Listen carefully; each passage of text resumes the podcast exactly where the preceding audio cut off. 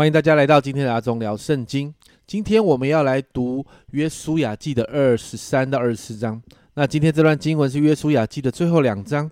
读完今天的进度，我们就可以完成约书亚记了。那记得给自己一个奖励。那在今天的进度里面，我们看到约书亚的年纪大了，并且神神呢赐下一个很长的太平的时刻，因为有一段时间没有征战了。所以约书亚在这里，他知道他需要传承，所以在二三章第二节就把以色列众人的长老、族长、审判官并官长都招了来，对他们说：“我年纪已经老迈。”约书亚要提醒百姓关于可以持续蒙福的事情。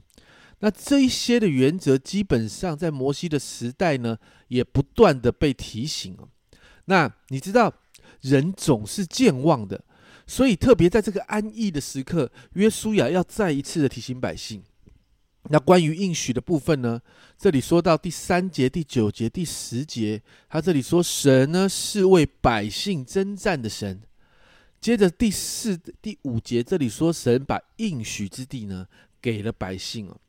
所以这里你看到约书亚不断的提醒百姓说，神是有应许的，不要忘记神有应许。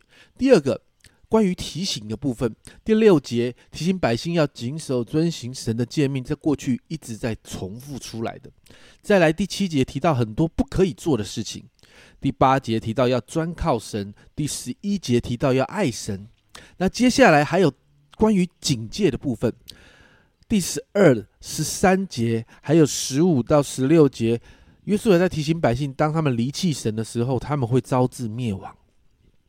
约书亚提到关于这些应许啦、提醒啦、警戒啦，我们从当中会发现，好像看到老摩西的影子，因为那一颗为父的心不断的出来，因为约书亚知道时候到了，在十四节这里说，约书亚说：“我现在要走世人必走的路，你们是一心一意的知道耶和华你们神所。”应许赐福与你们的话，没有一句落空，都应验在你们身上了。所以到了二十四章，在一到十三节，约书亚就转述神对百姓说的话，再一次提醒百姓过去神怎样的带领，过去神在许多事件中怎么样保护百姓。最终在十四、十五节这里给百姓一个选择，诶，这个做法很像摩西哦。并且在十五节，约书亚自己做了一个选择，也就是我们很熟悉的一段经文，就是至于我和我家，我们必定侍奉耶和华。接着在十六到二十七节，你看到百姓在这个互动的当中，百姓三次坚定的回答，他们要侍奉耶和华。在十六节、二十一节、二十四节，因此约书亚就与百姓立约。在二十五到二十七节这里，这里说当日约书亚就与百姓立约。在事件为他们订立律、定定律例典章，约书亚将这些话都写在神的律法书，又将一块大石头立在橡树下耶和华的圣所旁边。约书亚对百姓说：“看呐，这石头可以向我们做见证，因为是听见了耶和华所吩咐我们的一切话。倘若你们背弃你们的神，这石头就可以向你们做见证。”后面说到或或做，所以。要向你们做见证，免得你们背弃耶和华你们的神。你知道，我们看到最后，在这一段经文里面，这个属灵的伟人就归主离世了。在二十九节这里说，这些事以后，耶和华的仆人嫩的儿子约书亚正一百一十岁就死了。但很有趣的是，在这句话结束之后，隔两节三十一节这里说。约书亚在世和约书亚死后，那些知道耶和华为以色列人所行诸事的长老还在的时候，以色列人侍奉耶和华。这句话在讲什么？这句话在讲的是这些人不在的时候，以色列人就离弃神了耶。而这件事发生在哪里？发生在后面的四世纪。所以这一段经文是为着四世纪做铺路的，因为到了四世纪，那些不知道神。为百姓做了什么事的这些以色列人就开始得罪神，而进入了罪恶的循环。所以在这两章的里面，你就会发现一件事：我们看到约书亚传承老摩西那个为父的心，带着爱提醒这群他所爱的以色列百姓，并且自己做了决定，全家要侍奉耶和华神，给百姓做一个榜样。但我们也看到，虽然在这个感人的状况当中，百姓三次做决定要侍奉神，但我们发现其实传承出了问题，而约书亚点出了问题。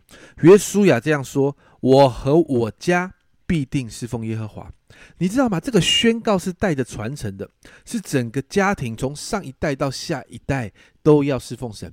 我们刚才看到二十四章三十一节提到那些不认识神的百姓就开始乱了。为什么？因为传承出了问题。